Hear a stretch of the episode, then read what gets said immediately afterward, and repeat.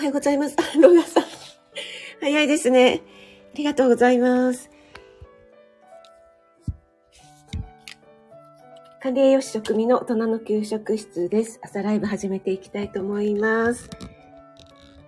はい、ツイッターの方に飛ばしますね。はい、少しお待ちください。あれ、ちょっとフォルダーが はい、えー、すみません。朝ライブ、始まりました。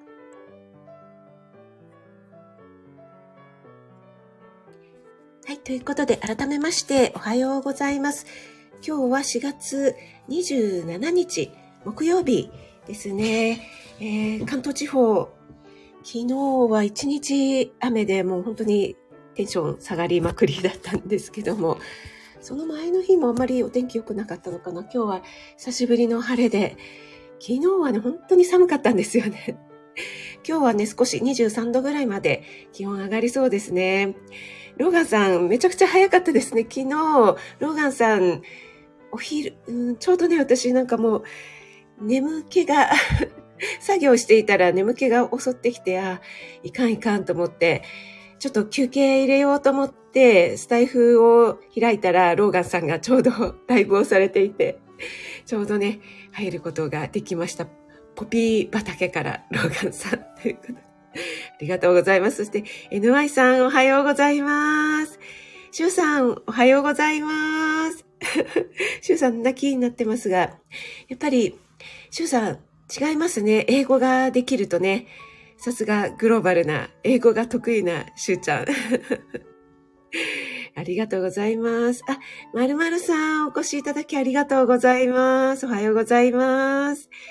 NY さん、久々いただきました。チキショーいただきました。NY さん、えっと、昨日遅かったのかな？なんか、あかりんライブ、あれ？あかりんのライブだったかな？寝坊したっておっしゃってたかな。私もね、今朝、結構ね、早くに目が覚めたんですけど、4時半ぐらいかな。でも、ちょっとね、まだ早いなと思って、もう一回寝てたら、ちょっとね、寝坊気味で なんか、週3ライブの時は、あー、みたいな、ちょっと頭が痛い感じでした はい、ありがとうございます。なおちゃん先生おはようございます。朝早くにありがとうございます。なおちゃん先生ちゃんと寝てますか？大丈夫ですか？ロガンさん、久しぶりにいただきましたね。え、へん。ありがとうございます。ヌワさん、今日は負けた理由があります。NY さん、今日はあれですか？眉描いてたんですかね？あ、あきさん、おはようございます。お越しいただきありがとうございます。あれ、今日のあきさんなんか違うアイコンバージョンですね。あれ、これなんだろう？ん？ワンちゃん？猫ちゃん？ちょっと、ちっちゃいからよくわからないです はい。しゅうちゃん、はい、理由があるそうですね。はい、皆さん同士でご挨拶もありがとうございます。あ、高田さん、おはようございます。お越しいただきありがとうございます。昨日はね、お疲れ様でした。定期ライブ、またね、えー、聞かせていただきました。はい。ん？アイコン、ボルゾイ？って、アキさんかな？はい。ローガンさん。なおちゃん先生、そうですって。あ、ボルゾイっていうのは犬の研修なんですかね。はい。あ、森キムちゃん、おはようちゃんです。ローガンちゃん一番おめでとうちゃんと来てます。昨日はね、森キムちゃんともローガンさんライブでご一緒できましたね。はい。朝のね、お忙しいお時間なので、皆さん同士のご挨拶とかも全然省略していただいて大丈夫ですので、はい、ありがとうございます。えっと、まるさんは、昨日は国際、ああ、そうですね。国際盲導犬デーでしたね。あの、西さんがね、そんなお話しされてましたね。はい。森キムちゃんが NY ちゃん残念ということで、そうそう、まるまるさん、あの、今日4月27日、えっと、火曜日の朝ライブの時に、息子との哲学チャンネル1周年ですねって覚えていてくださって ありがとうございました。で、あの後ですね、ちょっとこうスクロールして調べたら、ちょうど第1回目始めたのが、えっと、去年の今日の4月27日だったんですね。なので、えっと、昨日ね、息子にその話をして、そうやって覚えて知らせてくれた方がいたんだよっていうことで、息子も喜んでまして。それで、えっと、1周年になりましたっていうね、じゃちょっと雑談会にしようかっていうゆる会の収録をしましたので、明日ね、アップしたいと思います。ありがとうございます。高田さんもローガンさんが一番でしたか？ローガンさんね、あの、たまたま、たまたまというか寝室鬼没なんですよね。はい。はい。皆さん同士でご挨拶もありがとうございます。うん。で、ボルゾイって、あのー、アキさんがね、飼ってらっしゃるんでしょうかね。あ、マーブリンかな？マーブリン、ありがとうございます。桜をいただきました。ありがとうございます。あ、NY さんがこれですね。この理由がこれということで、いただいたレターを読んでたら 0610になっちゃったんです。チキショーいただきました。ありがとうございます。はい。うん。あ、なおちゃ先生ね、盲導犬配信。なおちゃ先生、予言カフェのね、配信聞かせていただきました。えっ、ー、と、まるまるさん。台湾の、これは青い何ですかね、英文さんのツイートで見て知りました。あ、モード犬の話ですかね。はい。ローガンさん。始まる前にレターすれば勝てるかという。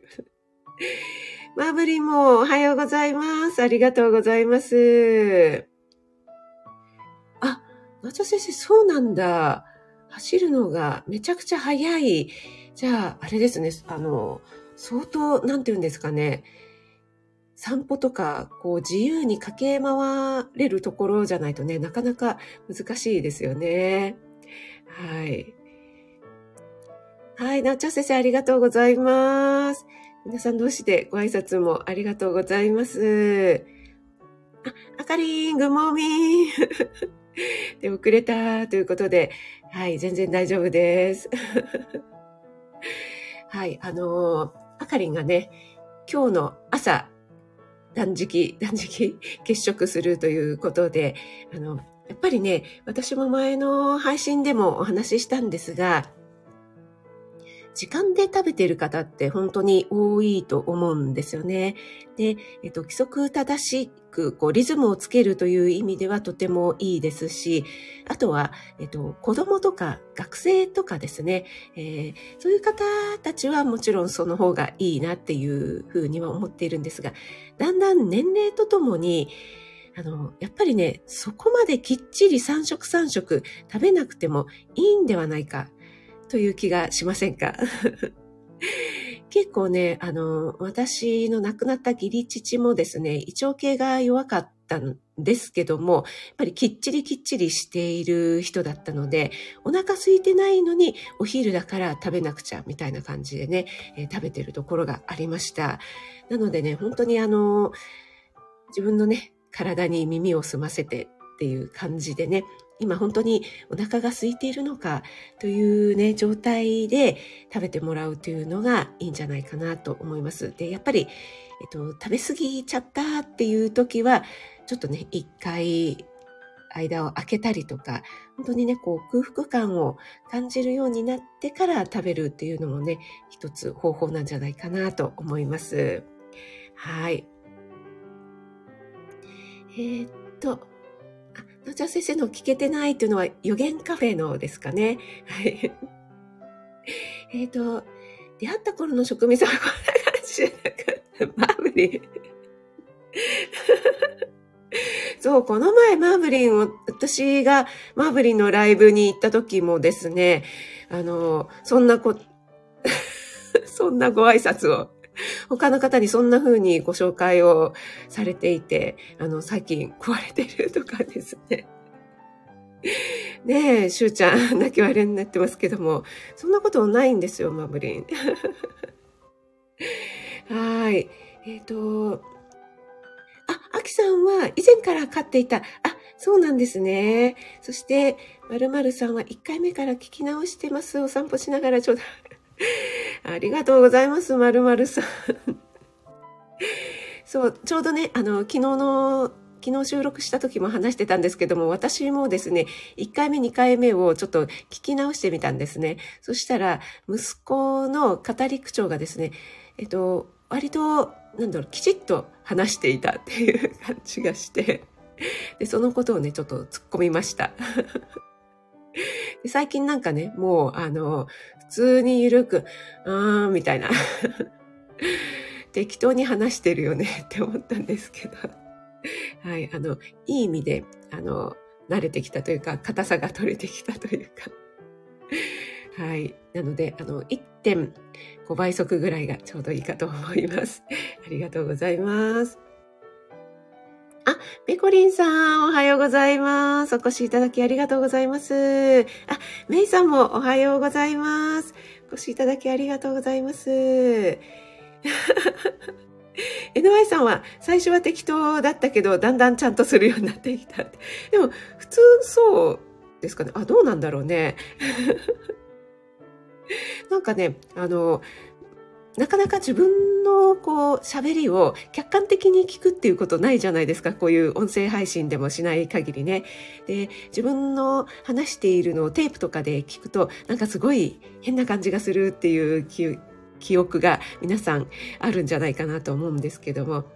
息子も一番最初それを聞いてちょっと愕然としたらしくて、ちゃんと喋らなくちゃみたいな感じでやってたらしいんですけども、あの、もう4回目ぐらいから疲れて あの、巣に戻ったようですよ。はい。えっ、ー、と、ちょっと、作業を飲ませていただきます。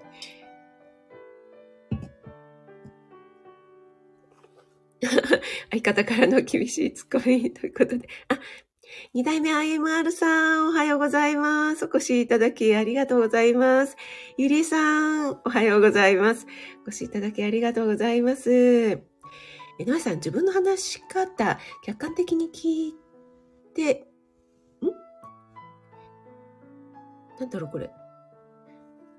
あ、なんか目がぼやけるね。めちゃくちゃ 老眼図になってる何すぎてってなってるんだろう。遅すぎてか。遅すぎて。これね、めちゃくちゃわかる。すんごい遅いですよね。なんか私も自分の1.5倍ぐらいで聞いてるとちょうどいいなっていう気がするんですけども、あの、息子との哲学チャンネルをちょこっとね、あの、あまりにも間延びするので、えっと、無音のところとかを若干編集してカットしてるんですね。で、それを聞いているときに、すごいね、あの、遅すぎて もうね、びっくりしますね。はい。あ、よっしー、おはようございます。お越しいただきありがとうございます。子供ラジオさんもおはようございます。ありがとうございます。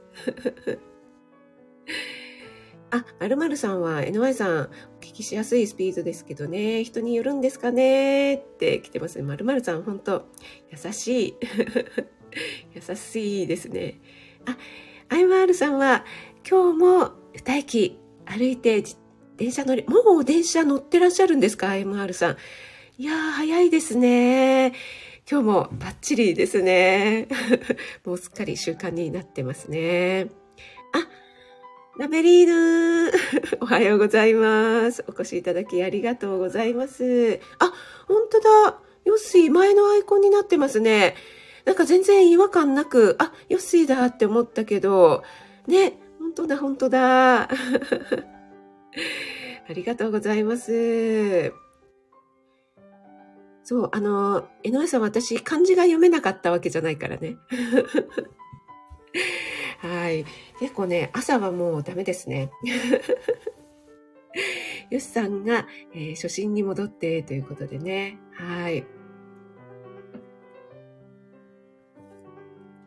はい、すみません。えっと、今日はですね、ポテンシャルシリーズということで、えっと、カツオの、初ガツオのポテンシャルについてちょっとお話ししたいと思います。はい、えっと、以前にもね、お話、朝のワンポイントアドバイスの方でお話ししたんですが、そろそろね、初月を、このゴールデンウィークぐらいの時期ですかね。はい、初夏ということでね、えっと、カツオっていうのは、えっと、この春と秋とね、二度旬が楽しめるということで、えっと、江戸時代、江戸時代中期に読まれた句なんですけども、目に青葉山ホトトギス初ガツオというのがありますよね。えー、江戸っ子はですね、初ガツオは大金を払ってでも食べるっていうのが江戸っ子の粋っていう風にされていたそうですよ。それぐらいね、なんかあの栄養価高くて貴重なものということでね。はい。えっ、と、ちょうどね、この、これぐらいの時期っていうのは、やっぱりこう、なんでしょうね、季節の変わり目と、それから寒暖差が激しかったりとかして、新年度を過ぎて、少し落ち着いてきてっていうね、5月病なんて言われているぐらいですけども、結構生活環境の変化で疲れが出る時期ですので、そんな時期にね、えー、ぜひ食べていただきたいのがこの初ガツオなんですよね。で、カツオっていうのは、あの、赤身がすごく強い魚なので、もしかしたらね、ちょっと苦手っていう方もいらっしゃるかもしれないんですけども、この赤身が強い魚っていうのは結構海の中で泳ぎ続ける強靭な筋肉を持っているということでね、すごく良質なタンパク質がきっちり詰まっているんですよね。なので、えっと、鉄分とかも結構豊富ですしね。なので、女性にはね、ぜひ食べていただきたいななんて思います。はい。で、えっと、ちょっとね、生で食べるのが苦手だなっていうような方は、えっと、前に私ご紹介したかな、もうだいぶ前なんですけど、サイコロ状に切って角煮にしておくっていうね、そうするとちょっとこう、一粒二粒っていう感じで食べられるし、保存も効くのでね、えー、手軽でいいんじゃないかなと思います。で、その時には、ニンニクとか唐辛子を加えで入れ、あの、加えていただくと、ちょうどね、魚の臭み消しにもなるし、ちょっとピリ辛でね、食も進むので、えー、とてもいいんじゃないかなというふうに思います。はい。で、えっ、ー、と、カツオなんですけども、今ね、お話ししましたように、えっ、ー、と、良質なタンパク質が豊富ということに加えて、やっぱりビタミンとかミネラル類も豊富なんですよね。今言ったような鉄分とか、あと、ビタミン B 群なんかも豊富に含まれています。はい。でですね、えっと、カツオって結構薬味をかけて食べる。カツオのね、お刺身とかだと薬味をかけて食べるっていうイメージがあるんじゃないかなと思うんですよね。で、それはね、ただ単に美味しいからっていうだけではなくって、あの、薬味えっ、と、例えば、ニンニクとか生姜とか使われますよね。はい。で、ニンニクとかね、一緒に食べると、カツオに含まれているビタミン B の働きを高めて、疲労回復効果が、あの、アップするっていうようなあの、効果がありますので、やっぱり美味しいからだけじゃなくてね、ちゃんと理にかなった食べ方なんだなっていうのをね、こういうのを見るとね、感じますよね。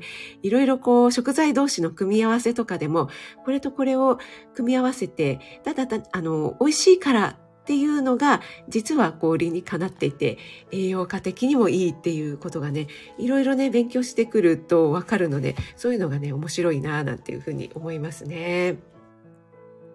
はい。えっ、ー、と、ちょっとコメントの方にまた戻りますね。えっ、ー、と、今、どこまで行ったでしょうか？えっ、ー、と、ね。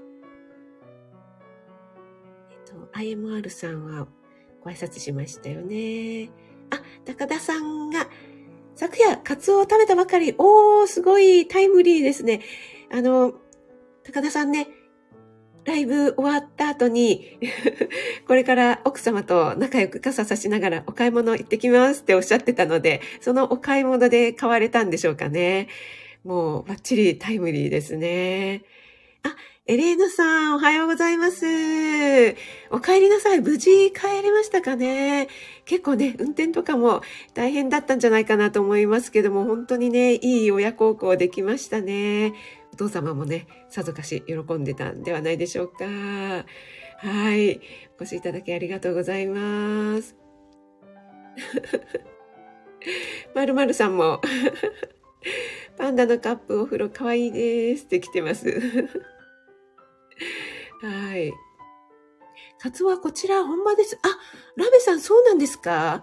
カツオって結構ね、高知県っていうイメージがありますけども、私ね、四国はね、ほとんど行ったことがないんですよね。あの、なんだっけ、明石大橋だったっけな？を渡って、えっと、淡路島は行ったことあるんですけども、うん。あ、そうなんですね。いやじゃあ絶対美味しそうですね。あ、ペコペコさん、おはようございます。お越しいただきありがとうございます。えっと、前回火曜日もね、お越しいただいてありがとうございます。今日はですね、ポテンシャルシリーズということで、カツオの栄養価などについてお話ししておりました。よしさん、聞いてるだけで美味しそう。ありがとうございます。あ、まるさん、カツオ塩で食べるのも好き。あ、これなんかめちゃくちゃ通じゃないですか。お刺身で塩で食べるっていう感じですかね。でも、新鮮なね、多分、ラメさんのね、地方が、あの、ね、よく取れるということなので、新鮮なのとかだったら本当美味しいんでしょうね。息子はですね、高知に行ったことがあって、そこでね、食べたカツオは本当にこっちの方で食べるのと全然違って、すごく美味しかったって言ってましたね。はい。あ、エレーヌさんもカツオ塩派？えー、すごい。そうなんですね。いやちょっといい塩をね、かけて食べたらもう絶対美味しそうですよね。あ、シロさん、おはようございます。お越しいただきありがとうございます。あ、えっ、ー、と、はじめましてということで、いつも、あありがとうございます。アーカイブね、あの、ツイッターの方を拝見しております。いつもバランスの取れたお食事で、いやー、素晴らしいなと思いながら、昨日のもね、拝見しました。あの、イワシを確か煮込んでらっしゃった気がしましたけども、違ってたらごめんなさい。ありがとうございます。はい。もうあの、ながら聞きでね、やるべきことをやりながらで全然大丈夫です。えー、シュウさんはね、今日はあの、甘いものの話じゃなくて、カツオの話なので全然テンションが上がらないんじゃないかと思いますけども。はい。あ、ヨシさんが、薬味ってそういう意味があったんですね。ということで、そうなんですよね。やっぱりね、あの、いろいろなね、意味があって、薬味とかね、あとは食べ合わせみたいのありますよね。そうそうそう。なので、ただ美味しいっていうだけではなくって、そういうね、吸収率が上がったりっていうようなことがあるのでね、うん、なんか昔の人の知恵っていうのはすごいななんて思ったりしますよね。あ、ラベさんがカツオの腹皮って、えー、魚のあてに抜 魚じゃない。酒のあてに出ました。もうこれはラベリーヌとそれから NY さん たまらないですね。あ、えっと、これは腹皮っていうことは皮の部分なんですか？ラベさん。ね。いやー、いいですね。美味しそうですね。はい。あ、皆さん同士でご挨拶もありがとうございます。はい。あ、枕崎カツオね、ということで、あかりんからも来てますね。はい。ペコリも山盛りの薬味でね、そう、本当にね、あの、カツオのたたきとかっていうのはもう山盛りのもうみょうがだのね、いろいろたっぷりネギだのいろいろかけて山盛りでいただきたいですよね。ラベリーヌが、えっ、ー、と、港では鯉のぼりの代わりにカツオのぼり。え、そうなんですね。ええー、面白い。カツオのぼり。やっぱりその地域でね、いろいろあるんですね。ええ、私は初めて知りました。ありがとうございます。あ、まるまるさんもちょっと 食いついてますね。あ、意外と硬いんですね。あ、そうなんですね。あれ？なんで皆さん泣き笑いになってるんでしょうか？ね歯ごたえがあるっていうのはね、ちょっと私も知りませんでした。あ、森熊ちゃん、体操終わりました。お疲れちゃんです。ね、本当に薬味と合いますよね。そうそうそう。で、えっと、初夏のね、初ガツオと、そして秋にはね、戻りガツオっていうふうに言われたりしますけども、初ガツオの方がやっぱりさっぱりとした味わいで、戻りガツオの方は脂が乗っていて濃厚な味わいというふうに言われているんですよね。はい。であとは、カツオだと、どうでしょうね。えっと、私はたまに、その、なんだろう、確認にしたりとかね、しますけど、ちょっと日持ちするので、あの、お刺身だとね、すぐに食べないといけないというところがありますけどね。あとはちょっとマリネにしたりとか、竜田揚げでね、ちょっと揚げたりとかするのもいいですよね。うん。あと、戻りがつお、秋の場合は油が乗っているので、ステーキなんかにね、あの、新鮮なものだったら、さっとね、中までそんなに火を通さずに、さっと周りだけ焼いてっていうのもね、いいんじゃないかなと思います。以前に料理研究家さんのアシスタントをしていた時に、っと、魚屋さんのレシピをですね、えっと、ウェブに紹介するっていうお仕事をしていたんですね。で、その時に先生が考えたレシピを作って、それで撮影して、で、みんなでね、あの、試食タイムがすごく楽しかったんですけども、その時に、えっ、と、カツオとね、確かモッツァレラチーズだったっけな、なんかを合わせるっていうようなね、そういうソテーをやったような気がするんですけども、ちょっと、よく覚えてないんだけど、確か野菜なんかも入れたと思うんですよね。それがね、すごくね、え、なんか、モッツァレラチーズを入れるのって思ったんですけども、すごくあって、カツオとあってね、美味しかったという記憶がありますね。こんな食べ方もあるんだっていうふうに思いました。はい。えっ、ー、と、今日はカツオについてお話しさせていただきました。